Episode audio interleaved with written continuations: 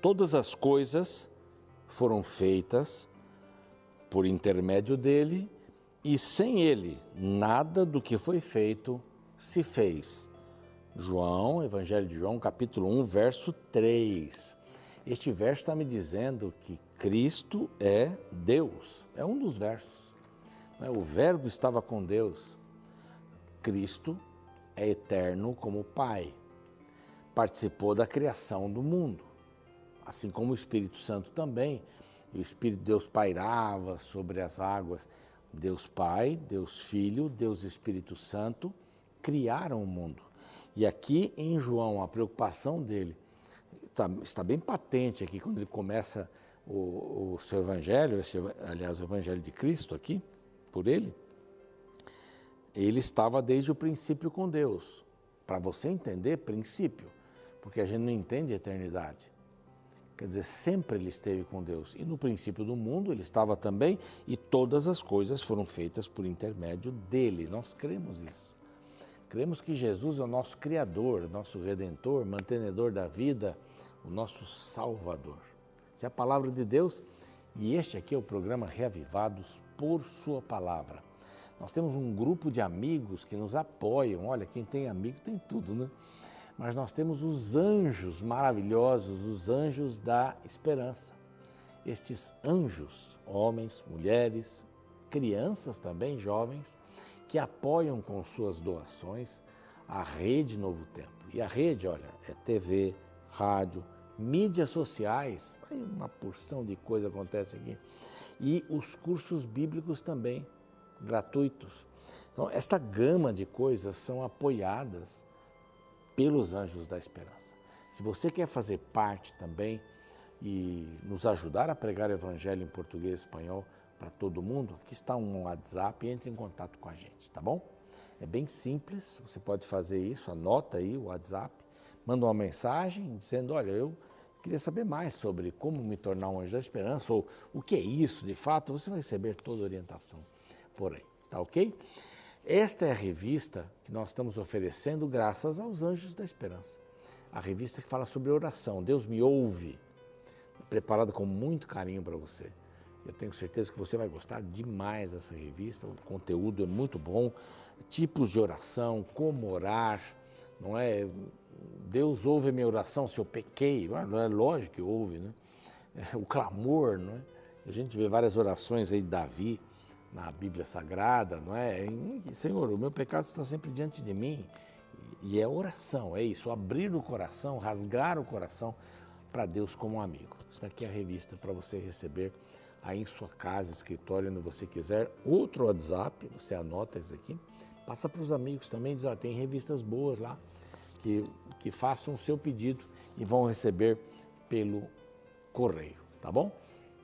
Estamos também no NT Play, Estamos todos os dias às seis da manhã na TV Novo Tempo, com a repetição às três da manhã do outro dia. Estamos no Deezer, no Spotify e estamos também no YouTube. Lá no YouTube, nosso canal é Revivados por Sua Palavra NT. Todos os capítulos da Bíblia estão lá, todos os capítulos. Se você perdeu um, se você quer outro horário, não importa. Ali você tem o um material para você desenvolver essa gostosura de estudar a palavra de Deus. Se inscreva também no nosso canal, é muito simples, não é? É só ir lá, inscreva-se, pronto. E copie o link para dar para os seus amigos. Nós vamos para um rápido intervalo e ao voltarmos, vamos estudar o capítulo é, o 13, é o capítulo do segundo livro das crônicas. Eu ia falar 11, mas é 13, tá bom? Então, não saia daí, já já a gente volta.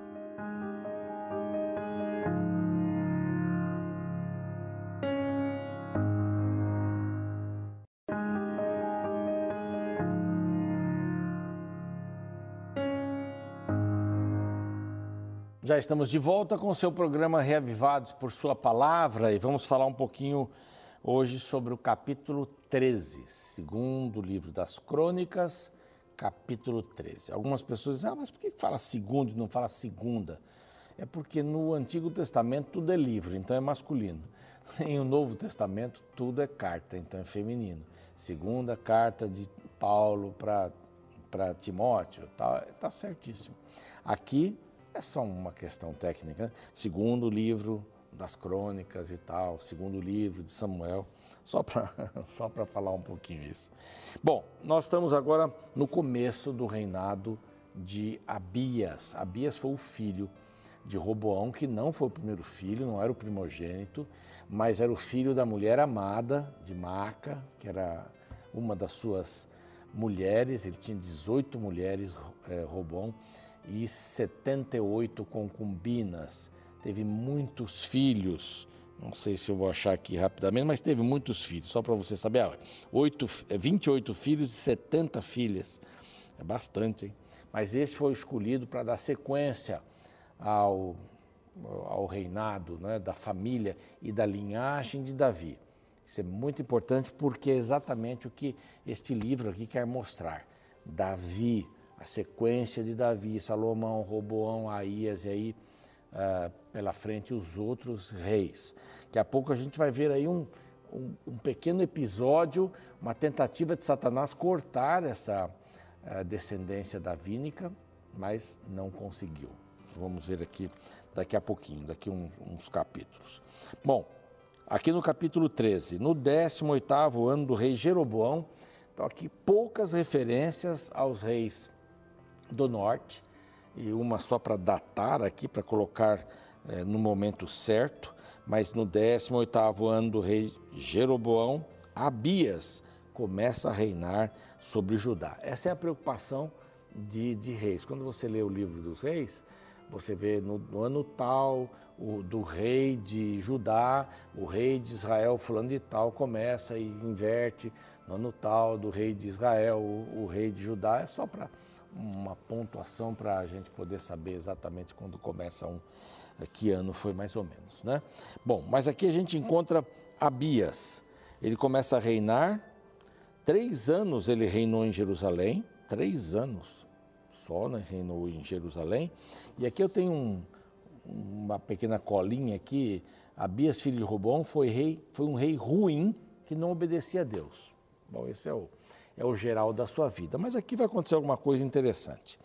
Houve um movimento é, entre Jeroboão e Abias, então entre Israel e Judá, e houve uma tentativa de uma guerra, mais uma guerra. Roboão rei de Judá, teve guerras com Jeroboão enquanto ele viveu, todo o tempo da vida, sempre uma guerra ou outra, uma coisa, uma dificuldade. E não foi diferente aqui ah, no reinado de Abias também. Abias ordenou uma peleja com um exército de valentes, de 400 mil homens escolhidos, e Jeroboão dispôs contra ele a batalha com 800 mil dobro não é de homens escolhidos, todos guerreiros valentes, diz aqui. Então tinha metade. O reino do sul tinha metade dos soldados que o reino do norte. Então pôs-se Abias em pé no alto do monte Zemaraim, que é uma outra região, que está na região montanhosa de Efraim, e disse: Ouve-me, Jeroboão e todo Israel. E aqui ele faz um apelo e ele menciona cinco coisas. É um apelo meio no sentido de dura, né? Vai dar uma dura, né? Sabe o que significa essa expressão? Vai dar uma dura, vai chamar a responsabilidade. E ele apresenta cinco coisas aqui neste, neste apelo. Eu queria compartilhar com vocês, ou com você, essas cinco coisas. Elas começam aqui no verso 5. Não vos convém saber que o Senhor Deus de Israel deu para sempre a Davi a soberania de Israel? a ele e a seus filhos por uma aliança de sal. É, essa aliança de sal é uma aliança perpétua, essa era uma expressão usada na época. Né, o sal é um elemento que dura aí quase que a vida toda, né? É uma aliança perpétua. Então você não sabe que, que Deus deu para Davi essa linha? Segunda coisa, é, contudo, se levantou Jeroboão, filho de Nebate, servo de Salomão, então ele aqui define bem, né? Jeroboão, você não é da linhagem davínica. O verso 6 vai confirmar que ele era filho de Nebate e servo de Salomão. Não era filho de Salomão. Para dar sequência a essa linhagem davínica, ele precisava ser filho de Salomão. Dizer, olha, você aí do Reino do Norte não é nem da descendência. de Davi, não é? É filho de Nebate, servo é, de Salomão, filho de Davi, se rebelou contra o seu senhor, ajuntou ele gente vadia. Verso 7, homens malignos. E vai aí, no verso 8, ele diz assim: Bem sois vós uma grande multidão, e tendes convosco os bezerros de ouro que Jeroboão, Jeroboão vos fez para deuses. Quer dizer, vocês estão perdendo essa linhagem davínica, vocês aí do norte, né, os, israelitas. Vocês estão cheios de gente aí que não, não presta. O exército que Jeroboão fez, de gente vadia, gente má. É, vocês é, são uma grande multidão e vocês têm convosco os bezerros de ouro, vocês não adoram a Deus. Essa é a diferença, os deuses que Jeroboão fez. Isso ele falando, Abias falando para o povo de Israel ali, reunido. Aí ele vai mais, não lançaste fora os sacerdotes do Senhor, os filhos de Arão. Então assim, não adianta esses sacerdotes que vocês têm aí.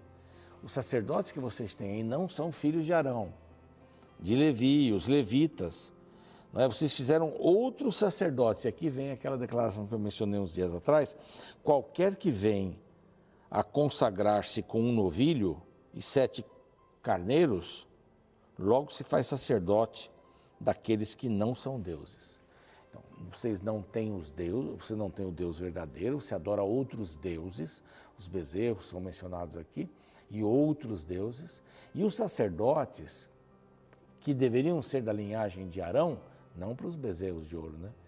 mas para dar continuidade, aqui em Jerusalém, vocês fazem assim: qualquer um vira sacerdote, basta dar ali uma oferta grande. Qualquer um vira sacerdote para sacrificar para os outros deuses. A história continua, né? Porém, quanto a nós, o Senhor Deus, o Senhor é nosso Deus e nunca o deixamos. Temos sacerdotes que ministram ao Senhor, a saber, os filhos de Arão e os levitas na sua obra. Cada dia, de manhã e à tarde, tem lá os holocaustos, queimam incenso aromático, dispõem dos pães da proporção. E foi falando um pouco do, do, do santuário. O santuário está lá, não está aqui.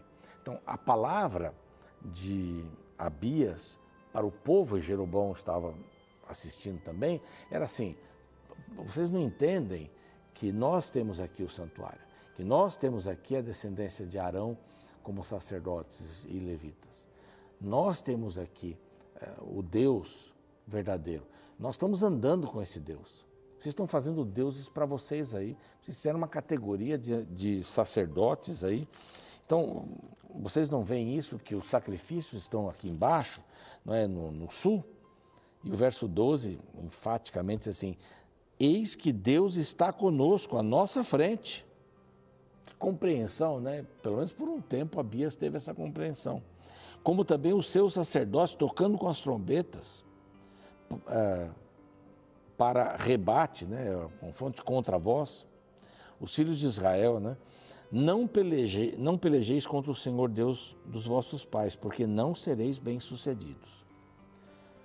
Vocês não devem entrar nessa guerra. Bom, primeiro porque era o dobro, né? De, de soldados, 800 versus 400 de Judá. Então, vocês não devem entrar nessa, nessa guerra, vocês vão perder, porque o Senhor está aqui embaixo. Enquanto ele estava falando, o que acontece aqui? É, Jeroboão, seus comandantes, mandaram um grupo na retaguarda para criar uma emboscada. Eles saem aqui correndo para lutar contra Jeroboão e de repente começam a receber flechadas de trás. E eles têm que voltar para lá e ficam perdidos. Aí ficam perdidos e acabam eh, morrendo todos. Houve uma emboscada por trás. Olhou Judá, aqui Judá no sentido geral, né? Os comandantes e tudo mais, verso 14, e viu que a peleja estava por diante e por trás. Então clamaram ao Senhor. Toda vez que Israel clamou ao Senhor, o Senhor ouviu. No caso de Roboão, ele clamou ao Senhor quando os egípcios vieram, né, e Semaías falou, e os egípcios estavam para atacar, eles clamaram, se humilharam, o Senhor disse, tá bom, não, não vão destruir vocês. Porque eles vinham assim como rasgando, né? Aquelas formigas que cortam tudo. E o Senhor disse: Não, tá bom, mas vocês vão ser servos deles, para vocês saberem a diferença de ser servo meu e deles. No jugo, qual é o mais pesado? Né? Foi nessas circunstâncias. E aqui eles deram, deram um grito novamente: Senhor, me ajuda, nos ajude como povo. É? E os sacerdotes tocaram as trombetas. Agora você lembra a história de Jericó, né? Dá a volta, toca a trombeta. E os homens de Judá gritaram, quando gritavam, feriu Deus a Jeroboão e todo Israel diante de Abias e de Judá, porque a batalha é do Senhor. Se o povo acreditasse, se Israel no total não é, acreditasse sempre, se o povo de Deus acreditasse quando entraram em Canaã, se eles acreditassem agora, nesse momento, se nós acreditássemos também que a batalha é do Senhor, nós deveríamos descansar no Senhor e o Senhor nos daria a vitória, porque a batalha é dele. Toda vez que você e eu saímos para derrotar o inimigo, que é muito mais astuto do que nós, que tem milênios aí de, de experiência para lidar com a raça humana também. Esse inimigo que vem com todas as armas que ele pode, esse inimigo que vem para poder nos derrotar e a gente quer lutar contra ele, fazendo boas obras para ser salvo. Né? A gente não faz boas obras para ser salvo, a gente é salvo e produz boas obras. Esse, esse, é o caminho. Ninguém vai ser salvo por produzir boas obras. Mas nós temos que aprender uma lição muito importante. A batalha é do Senhor. Aliás, Ele veio para morrer por nós. Ele veio para dar a sua vida, ressuscitou, está intercedendo, conforme o livro de Hebreus nos explica, Apocalipse e tudo mais. É essa visão que a gente precisa ter e descansar no Senhor. Ele deve olhar para a gente e dizer assim: Mas meu filho, deixa eu, me deixe é, batalhar por você. Só entrega, eu conduzo você. Só entrega. É o, o camarada que está lá se afogando, né? Os bombeiros, salva-vidas, eles vão nadando ao redor, eles não vão direto para pegar a pessoa. Ela primeiro tem que desistir da batalha de salvar a sua vida. Não sabe nadar? Não tem jeito, vai bater, vai afundar. Matemático ou físico, né? O que, que o, o bombeiro ou o salva-vidas precisa? Que a pessoa desista. E que ela creia que a batalha agora é do salva-vidas. Ele vai tirar você dali. Você não consegue sair. E o salva-vidas não agarra a pessoa logo que chega, porque senão ela ia agarrar o salva-vidas e os dois iam para baixo. Há técnicas não é para isso, mas a batalha é do Senhor. A batalha é do Senhor. Sabe o que aconteceu? Esse grito, lembra Jericó, né? Grito e tal. Dos 800, 500 mil morreram. Dos 800, 500 mil morreram. E o que o povo de Judá fez para a morte dessas pessoas? Nada. Porque a batalha é de quem? Pode responder. A batalha é de quem? É do Senhor. Então descansa no Senhor. Está passando por um câncer, uma dificuldade? Calma. Coloque as mãos, na vida nas mãos de Deus. O tempo de vida é importante? É bacana, é importante. Mas Deus vai direcionar você, porque a, a vida aqui não é tudo. Não é tudo. Deus tem alguma coisa quando Ele voltar, para todos nós. Para todos nós que queiramos, né? Bom, aí Jeroboão morreu nessa batalha, houve uma perseguição, é, é, Abias tomou várias cidades, Betel e etc. Ele morre, deixa é, filhos, deixa esposa, é, Jeroboão, e a vida segue. No próximo capítulo, a gente vai estudar sobre Asa, que substitui Abias. E é uma outra história, rei de Judá. Vamos orar? Pai querido, que aprendamos hoje que a batalha é do Senhor, não é nossa. Possamos viver assim, dedicados, colocando a nossa vida nas tuas mãos, porque há coisas que nós não podemos fazer e não sabemos. Por isso temos que descansar nos teus braços, confiar no Senhor. O Senhor tem uma perspectiva de vida e de eternidade que nós não temos. Então, o melhor que faremos, confiar no Senhor em nome de Jesus. Amém. Bom, o programa segue, eu fico por aqui e amanhã a gente se vê com o capítulo 14. Até lá. Existe uma diferença básica entre o Deus da Bíblia e os deuses do paganismo. Na Bíblia, Deus criou o homem à sua imagem e semelhança. Na idolatria, o homem cria deuses à sua imagem e semelhança. O grande problema por detrás de divindades criadas pelas mãos humanas é que eles são menores que seus criadores, ou seja, não podem nos ajudar além do que nós mesmos podemos. O Deus da Bíblia é o que pode ir além do humano. Ele é especialista em milagres e impossíveis. Veja como o capítulo 13 de 2 Crônicas apresenta a soberania de Deus. O contexto trata do reinado de Abias no Reino do Sul, ou seja, em Judá, durante três anos. Abias era descendente de Davi e sabia que nos planos de Deus o reino nunca deveria ser separado. Por causa da divisão, uma guerra entre os lados norte e sul começou. Abias entrou em guerra com Jeroboão, o capítulo descreve que os dois exércitos se dirigiram à região montanhosa de Efraim. Ambos tinham um exército poderoso. Jeroboão até desenvolveu uma estratégia militar inteligente. Dividiu seu exército em dois e atacou Abias pela frente e por trás. Porém, existia algo que distinguia os dois reinos. Jeroboão levou para a batalha um bezerro de ouro, símbolo da adoração pagã. Abias levou os sacerdotes, representantes do Deus de Israel. No momento mais crítico da guerra, a religião fez toda a diferença. Os deuses pagãos nada puderam fazer diante do Deus verdadeiro. De forma sobrenatural, Deus interviu na guerra e deu a vitória a Abias. O verso 18 revela o segredo do sucesso do Reino do Sul. Assim, foram humilhados os filhos de Israel naquele tempo. Prevaleceram os filhos de Judá porque confiaram no Senhor, Deus de seus pais. Sabe, todos nós vivemos diariamente em uma intensa guerra, cercados por todos os lados por inimigos muitas vezes maiores que nós. Nessas horas, precisamos de um poder maior que nossos desafios, o qual possa nos elevar acima de nossas forças para alcançarmos a vitória que tanto precisamos. Que tal confiar mais no Deus Criador do que em divindades construídas por nossa mente?